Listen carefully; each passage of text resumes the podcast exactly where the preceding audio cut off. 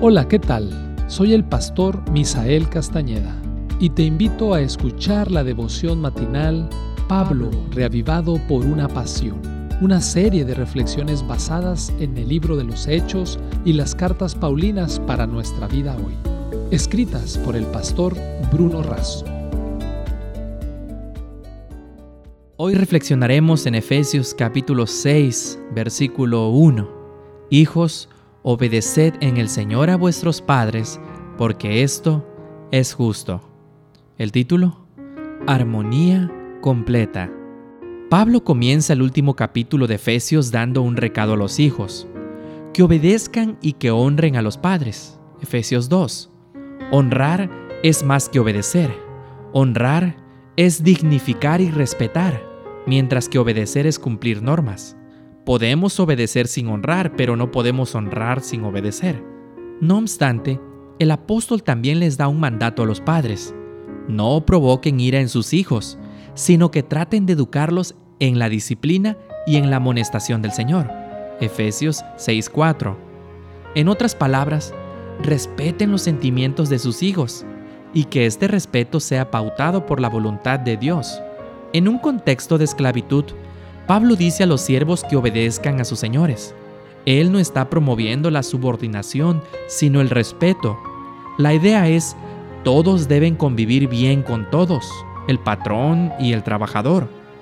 Además, en Efesios 6, él habla acerca de vestir la armadura de Dios. Esto no significa hacer de Dios nuestra única seguridad. La armadura es en sí una clara ilustración de lo que el creyente necesita para ser victorioso. Pablo enfatiza un mensaje para los cuatro grupos presentes en este capítulo. Hijos creyentes, padres creyentes, siervos creyentes y amos creyentes. El mensaje de Pablo es el de armonía. ¿Cómo lograr armonía si en nuestros días, aún más que en los días de Pablo, tenemos división entre padres e hijos, entre trabajadores y patrones? La armonía es el equilibrio, la proporción y la correspondencia adecuada entre las diferentes cosas de un conjunto. Es decir, es una relación de paz, concordia y entendimiento entre dos o más personas.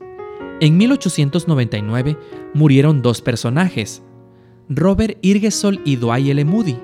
El primero fue abogado, orador, político y agnóstico. Él sostenía que la Biblia es una obscenidad. Murió sin esperanza. La familia no quiso sepultarlo por varios días. Lo tenían allí en su casa hasta que la policía los obligó a hacerlo. Sin fe, todo era angustia y desesperación.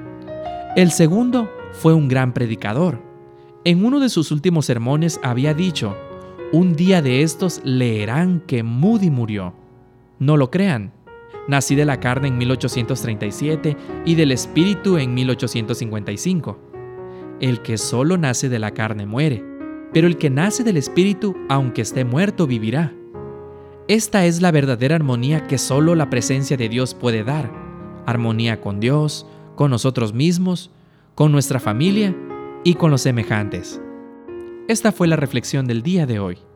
Que Dios te bendiga.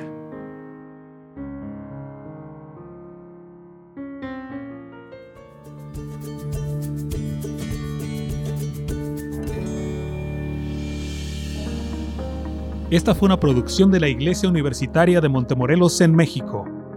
Te saluda el pastor Francisco Soto. Hasta la próxima.